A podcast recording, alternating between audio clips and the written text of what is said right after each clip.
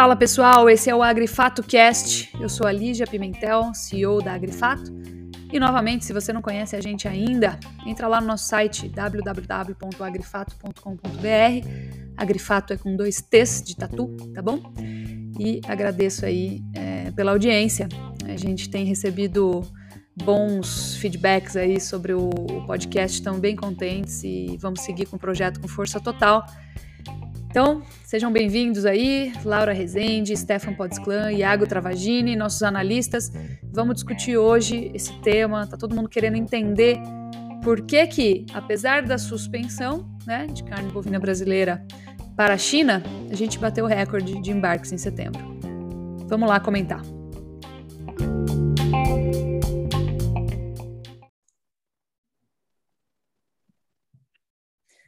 Então, né, turma, pergunta que eu recebi muito. É, por que, que a gente bateu o recorde, né? Então, em primeiro lugar, recebi muitos pedidos para que a gente destaque que o Brasil bateu o recorde de embarques de carne bovina em setembro. Bateu mesmo, né? De fato é um destaque. E a dúvida que fica, ou o que algumas pessoas não conseguiram entender ainda, é por que, que a gente bateu o recorde de volume de embarque de carne bovina justo no mês em que rolou uma suspensão e que a China está se negando a receber carne certi não certificada, né? Eu acho que tem algumas coisas para a gente lembrar que valem a pena. Então, é, o Brasil certificou carne bovina para exportação para a China até o dia 4 de setembro. Né? A partir daí, nada mais foi certificado.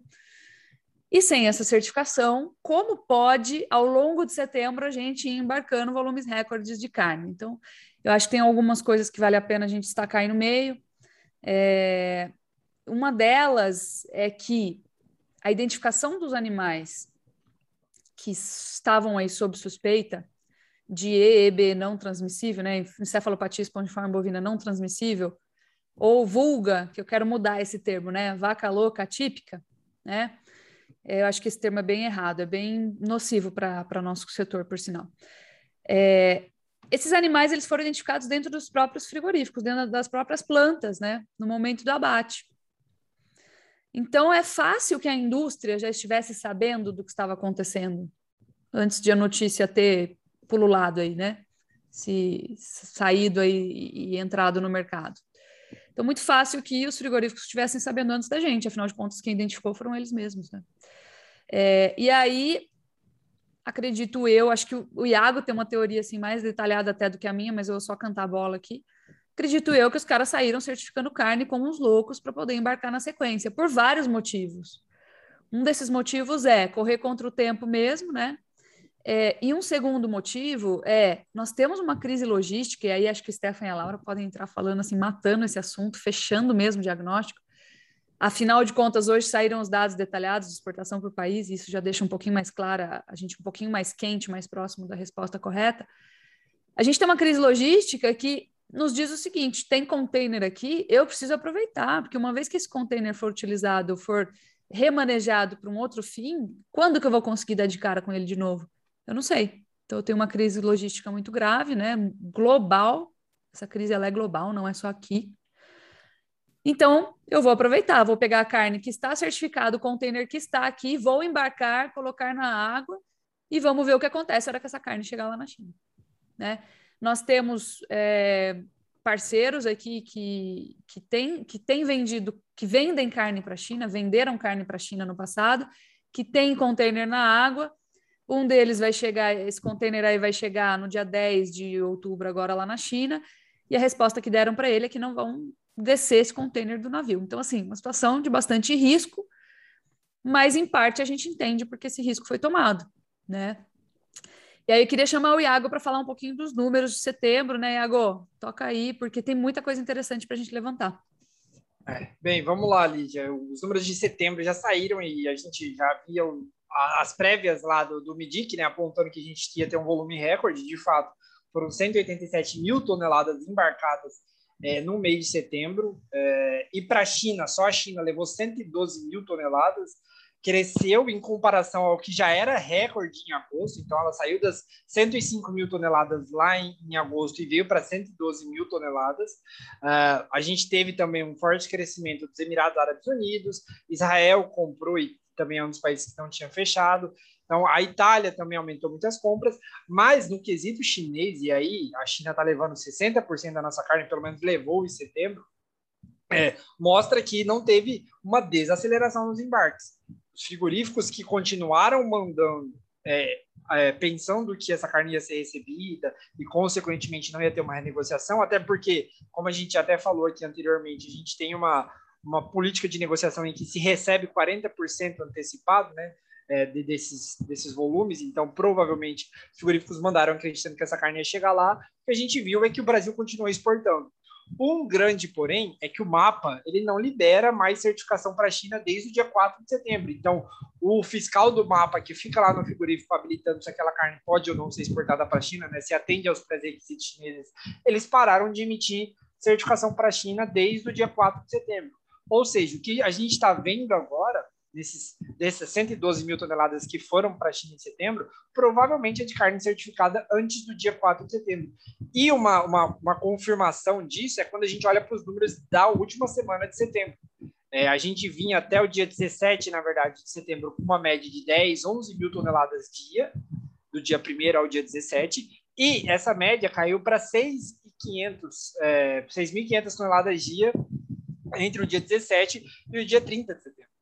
Então, mostra que, aparentemente, a, o volume de carne certificada começou a faltar, então o pessoal começou a diminuir o volume embarcado, e, consequentemente, acho que a gente vai ver agora realmente os reflexos nessa primeira semana de outubro. Então, os dados preliminares, que a gente espera que a partir do dia 11 ali, que a gente vai ter o primeiro dado preliminar de outubro, é que o volume exportado, principalmente para a China, mas no total já vai começar a sentir essa ausência chinesa. É, obviamente que se a gente tiver uma autorização para certificar nessa próxima semana, né, até o fim dessa semana, eu acho que a gente tem uma volta à normalidade no quesito certificação de carne, mas as exportações de outubro, eu acho que elas já vão sentir, é, a gente não sentiu que foi setembro, mas outubro provavelmente acho que a gente vai ter uma piora, principalmente no volume embarcado de carne bovina para a China, e isso vai comprometer, já está comprometendo, né? desde setembro a gente já vê isso comprometendo a carne bovina brasileira. Como é que foi o comportamento na última semana em relação à primeira do mês? Tem. Então, até o dia 17, até o dia 17 de setembro, a gente mantinha uma média de 10, 10.500 toneladas dia, né? Então a gente estava com um ritmo excelente, fora do padrão, porque o padrão é 8, 9 mil toneladas quando é um mês recorde.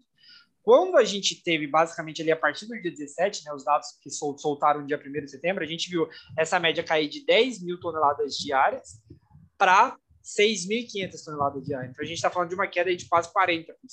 Essa Bastante. queda de 40% demonstra provavelmente o que a gente está suspeitando, de que as certificações pararam, parou de se emitir certificação e, consequentemente, parou de ter carne habilitada para entrar de, de fato na China, e, e aí a gente está vendo essa redução muito forte. Então, acho que isso vai confirmar também agora no, na primeira semana de outubro, né? Quando a gente tiver os dados do dia 11 de, do, no dia 11 de outubro, da primeira semana de outubro, a gente vai ver exatamente isso, uma redução muito forte nos embarques. É, provavelmente vai seguir uma tendência, porque você não desacelera e depois acelera de repente, assim, de uma hora para outra, principalmente é. porque agora não tem mais certificação. Agora não existe nem o produto mais para embarcar. Essa que é a minha visão, né? Sim. Tudo que foi certificado, tudo que foi embarcado ao longo de setembro tinha sido certificado antes. E depois do dia 4 já não é um produto que já não existe mais, que é um produto certificado. Então não existe mais esse produto aí para ser embarcado. É, e fora isso, né, Iago, essa, esse monte de carne que está na água, que está embarcado, para onde que vai tudo isso, né? Será que isso vai ser? Nós temos algumas possibilidades. Isso pode ter que voltar para o Brasil. Eu acho difícil conseguir remanejar isso estando na água para um outro país. É uma coisa, uma logística assim, meio viagem, né?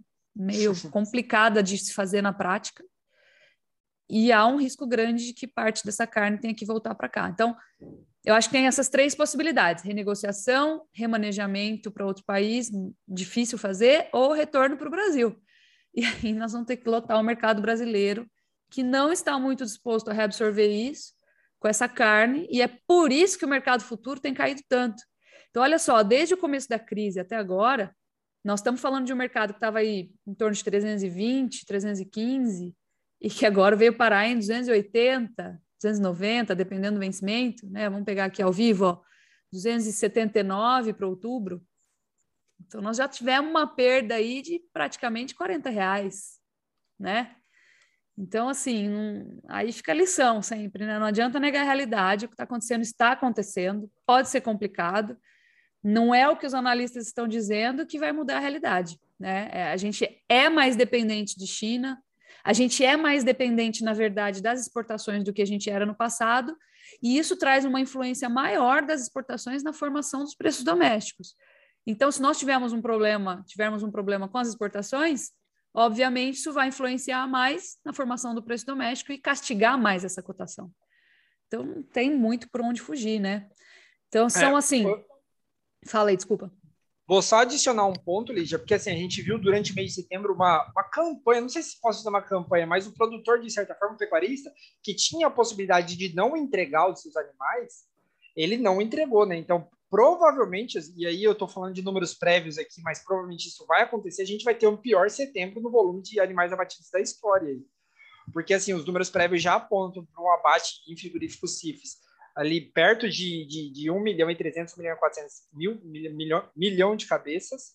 E isso, mesmo com os reajustes que normalmente tem até o dia 15 ali de outubro, particularmente acho muito difícil a gente bater os 1.7, que é a média desse ano, 1.7, 1.8.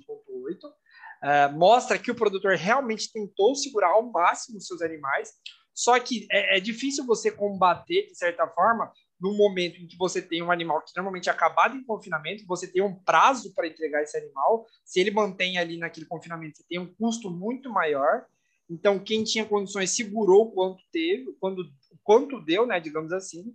E agora a gente vê toda é, é, essa é, esses animais chegando no mercado. Então, por isso, de certa forma, não tem como equilibrar uma balança de oferta que atendia uma demanda que, tem, que, consumia 15% da carne bovina brasileira, e de repente você tira isso e quer jogar tudo isso no mercado interno. Então, por isso que está tendo toda essa movimentação de frigorífico parado de compra, frigorífico dando férias coletivas, ao mesmo tempo em que o produtor na pecuarista meio que deu uma segurada nos abates. Só que a efetividade de toda essa medida não é, não é tão a gente não vê isso é, traduzido em preço. Né? O produtor não conseguiu segurar o preço, de certa forma, por muito tempo. A partir do momento que ele precisou negociar, a gente viu essa, essa derrocada do preço. Né? Até, até porque até o dia 15 de setembro, né, 14 dias depois, o preço ali no, no futuro mantinha 307, 310, 315, e de repente, quando começou a chegar a oferta de confinamento no mercado, é, esse preço começou a dar uma derrocada e está nos 280 atual. Exatamente. Então, assim, tá complicado, né? Não tem como a gente falar que a figura é boa. É, tem rumores, assim, conversa não oficial e não confiável também, né? Como aquelas. A gente sabe quando a informação chega, ela é extraoficial, mas ela vem de fontes extremamente confiáveis. E a gente sabe quando a informação ela é extraoficial e ela vem, mas não é, não é tão firme assim. E, e, tem gente falando que o, a China volta só em janeiro, mas a gente ainda não tem uma certeza em relação a isso. A gente sabe que eles são duros na negociação, duros na queda. É, como falei, a gente tem contatos aí que desembar deveriam desembarcar a carne a partir do dia 10 do 10, carne que foi certificada antes do dia 4, dia 3, né? E que embarcou no dia 9. Então, a carne foi certificada até o dia 3 de setembro, embarcou no dia 9 de setembro e que chega agora dia 10 de outubro lá na China. Chegando lá, é, anteciparam que a carne não desce do navio, vamos ver o que, que acontece na prática. Se isso é discurso para renegociar o valor e acabar desembarcando lá, né? Se isso retorna para o Brasil ou se isso consegue ser alocado em outro mercado, que eu acho muito difícil. Porque o cara que negociou essa carne, ele vai ter que ter contato em outro país para falar com esse outro comprador. Não é assim tão simples. Não, não, o governo que conversa com todo mundo para remanejar esses lotes. É o vendedor, né? Então, o vendedor, ele não tem esse comércio desenvolvido ainda com outros países, muitos deles, né? Tem frigorífico que sim, que tem tudo uma rede desenvolvida, mas tem vendedores menores que não têm essa rede tão desenvolvida. Então vamos ver o que, que vai acontecer. Então, resumindo, são 112 mil toneladas só de China embarcadas agora em setembro, que não sabem se vão conseguir ser desembarcadas lá, né? É, mais 600 milhões de dólares, quase 670, né? 670 milhões de dólares na água. É dinheiro para caramba, gente, é um grande prejuízo.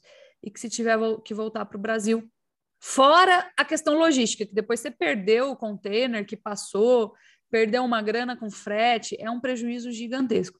Vamos ver se chegando lá a gente consegue renegociar para desembarcar, e infelizmente é uma situação assim lamentável, porque, repito, eu acho que isso aqui tinha que estar em letras garrafais, né? Se alguém pudesse ver a gente no Spotify, eu tenho gravado também, vamos ver se a gente destaca essa frase depois no, nos vídeos, mas a questão é, não é há motivos técnicos que sustentem essa suspensão. Então, isso é tudo político comercial. Por isso que fica todo mundo perguntando o que, que vai acontecer, se questionando, né? Querendo, com vontade de segurar o boi, porque tecnicamente não há motivo para se segurar isso. E quando o motivo não é técnico, quando o motivo é político comercial, ninguém sabe muito bem qual vai ser o resultado daquilo, porque ele não lida muito com a lógica técnica, com a lógica que faz sentido na nossa cabeça, ou com o nosso Exato. desejo, né, que seria de retomar esses embarques. Então, assim, bem complicado, mas essa é a explicação, né? O pessoal certificou tudo que podia, embarcou tudo que podia que havia certificado, começou a desacelerar os embarques já no final de setembro, por quê? Porque não existe mais esse produto, né? E é isso, basicamente é isso. Acho que a Laura tem alguma informação também, né? Ô, Laura, diante dessa dificuldade, é, essa inviabilidade, essa falta de capacidade é, de certificar, falta de possibilidade de certificar, os frigoríficos acabaram paralisando plantas frigoríficas, né, Laura? Sim, sim, Lídia. Eu acho que, é, já pegando o gancho, dá para a gente fazer dois paralelos aí, é, referente ao que você falou, da quantidade de navios aí no mar, né?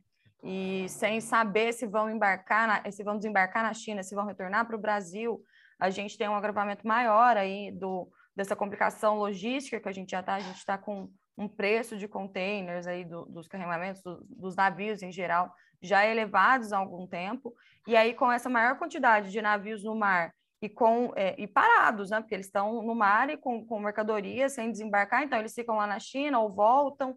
É, só da gente, é, Brasil, China, o trânsito é mais ou menos 35 dias.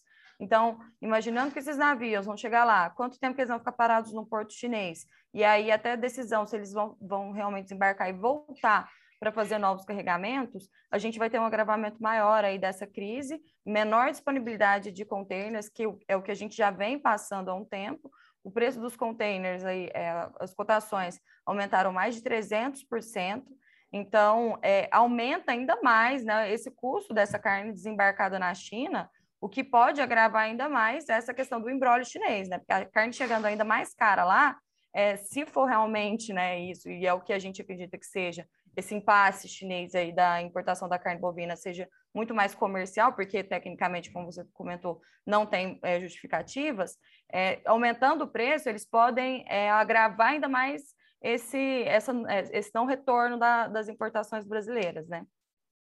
E aí, trazendo para o mercado interno, na semana passada, como você citou aí, nós tivemos paralisação das compras e férias coletivas por mais de 14 frigoríficos brasileiros, só que a gente é, monitorou aí que teve no radar.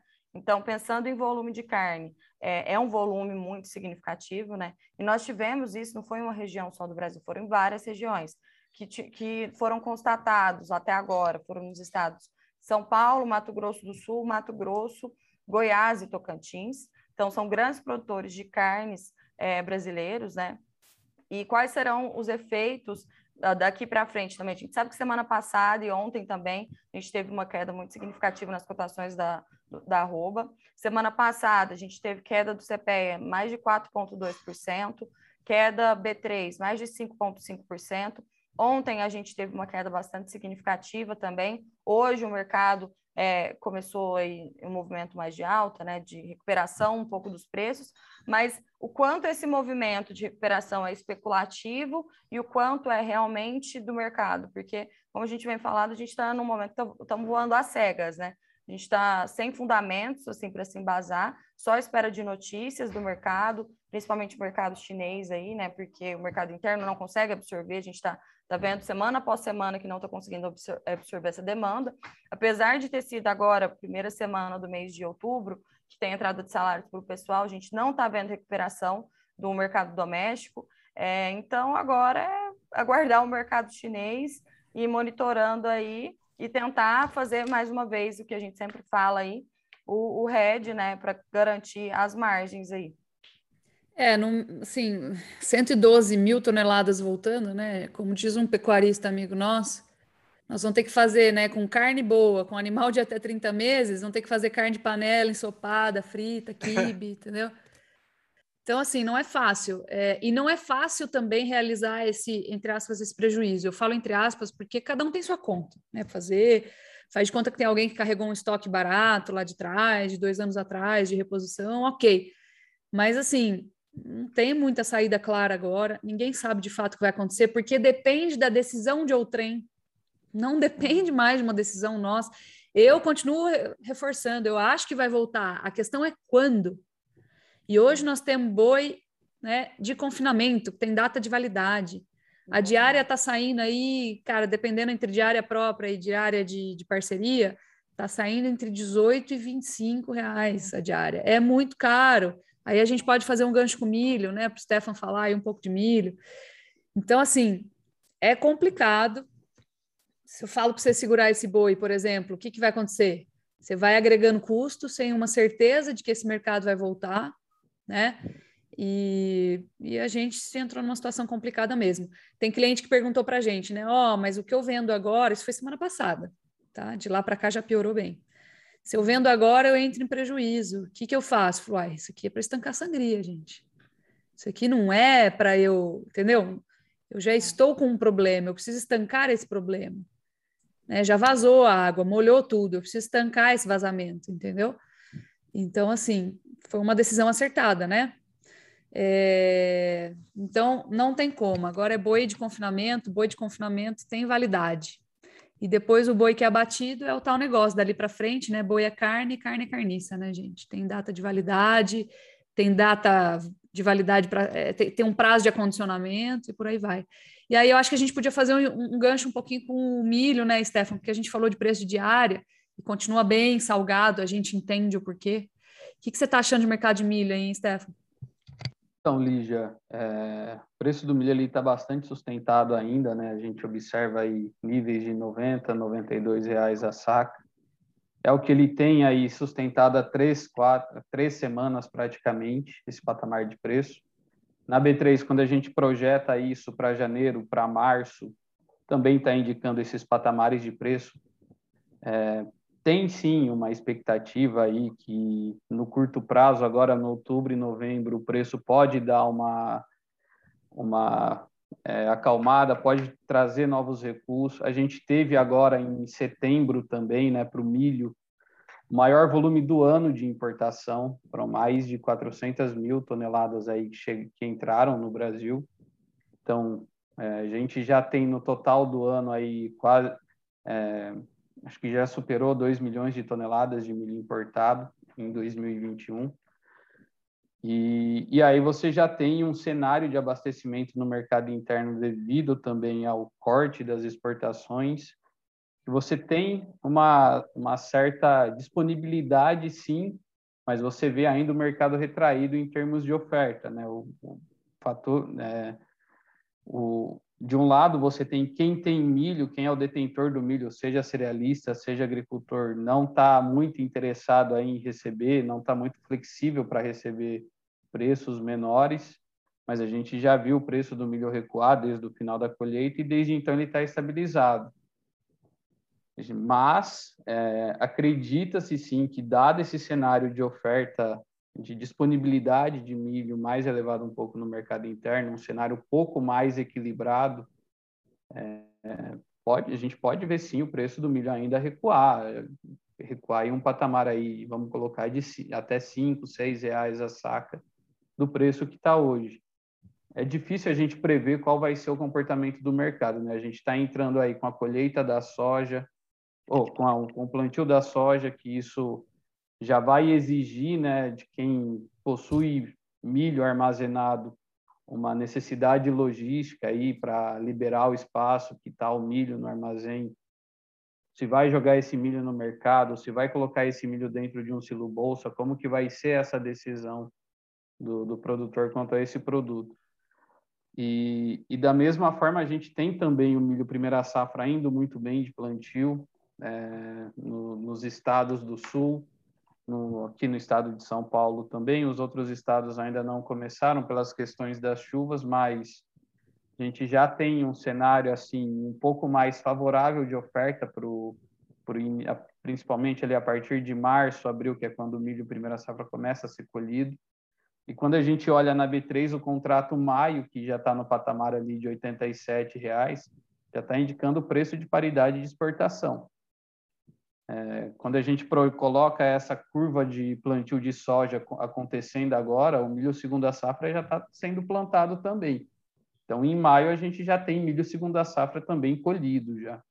É pouco, é, mas já dá uma, já dá uma sinalização para o mercado de que é, se tudo correr bem, se o clima ajudar, a gente vai ter uma produção aí de milho bastante significativa para o ano que vem e sim preços mais baixos.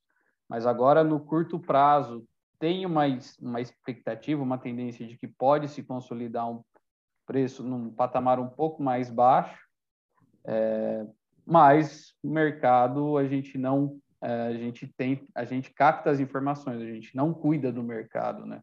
Então quem toma a decisão é quem cuida do mercado e isso está na cabeça do produtor do milho, o que, que ele vai fazer com o milho dele.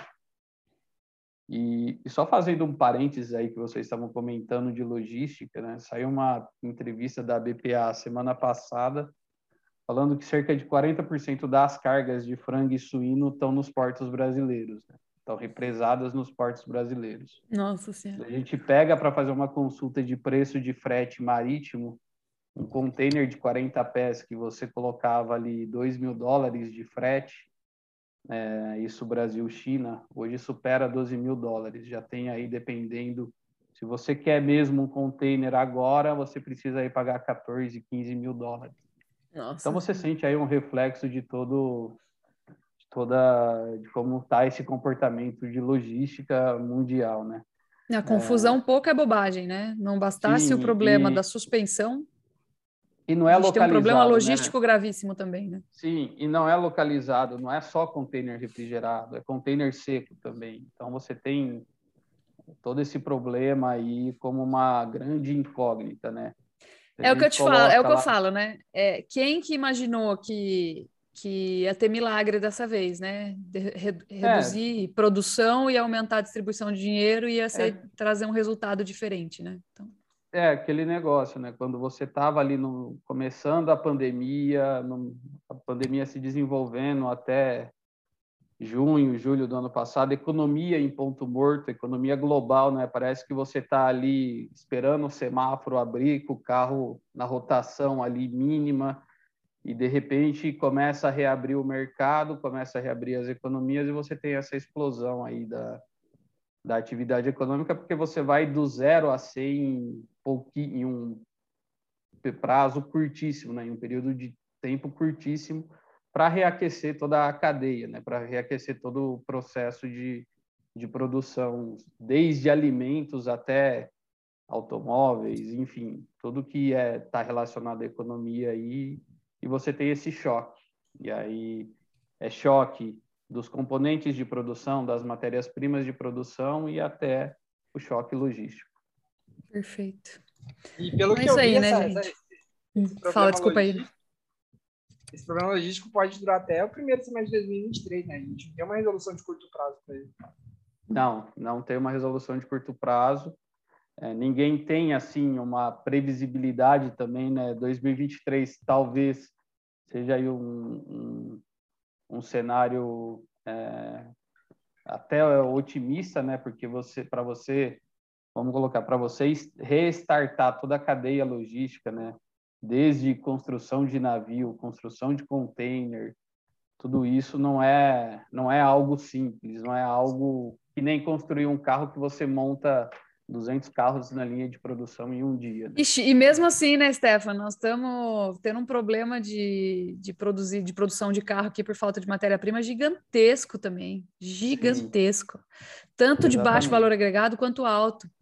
E eu vi uma notícia de que o Brasil está querendo importar carro usado para comercializar. Olha só o grau que a gente chegou.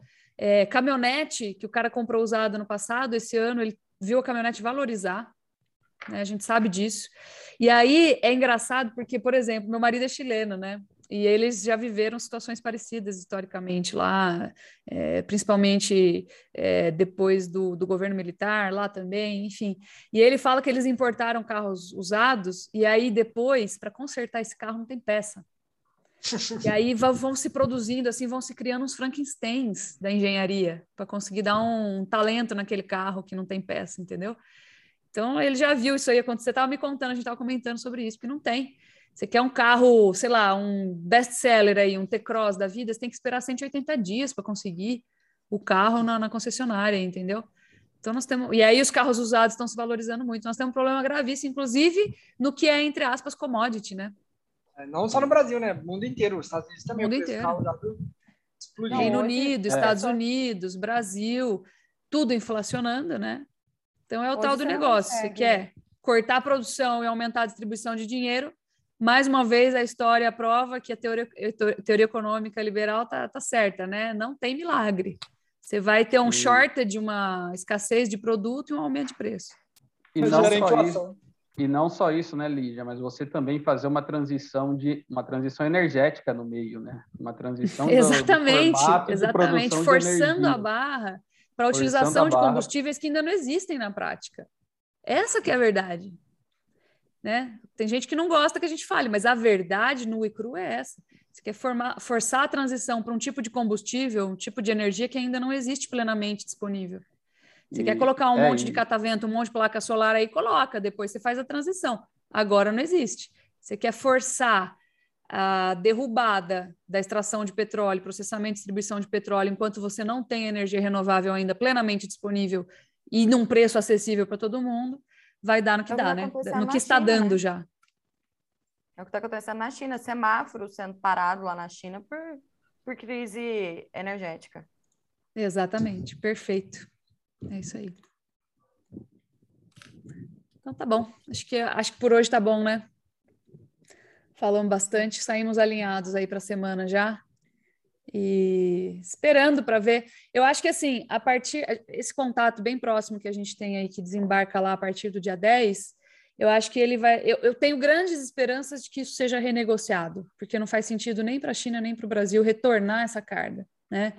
mas dentro de um preço possivelmente mais baixo. Vamos ver. É, Eu acho que esse primeiro. Oi? Só para adicionar, esses números é, do CSEX, né, do MIDIC, eles são prévias. Então, esses números só se tornam oficiais em fevereiro do ano que vem. Então, pode ser que todos esses números eles sejam reajustados lá em 2022. Revistos. Exatamente. E aí, todo esse valor recorde que a gente teve pode ser virar um valor menor. Tá. E, e assim, é, a gente pode encarar de duas formas, que os primeiros embarques ou não, né? Os primeiros embarques que chegarem lá, que acontecer com esses embarques pode dar a dica do que vai acontecer com os próximos, ou pode ser o all-in, né? Ó, vou renegar esse embarque aqui para os próximos derrubarem o preço mesmo. O cara bota o pé na porta mesmo. Vamos ver, né? E aí é 50 e 50, é como eu falei não tem como a gente ter certeza sobre uma reação que depende de outrem, da outra parte, não nossa. Então, vamos aguardar aí para ver. É, acho que dia 10 aqui para gente vai ser crucial. Talvez tenha gente com embarques que estejam chegando lá antes desse, né? Mas o que a gente tem de mais próximo aqui de, de networking nosso é, é dia 10. Então vamos aguardar para ver e ver se a gente vai ter que pagar o pato aí ou não. Beleza, pessoal. Obrigadão, viu? Valeu. Valeu, pessoal. Valeu, pessoal. Bom negócio. Obrigado.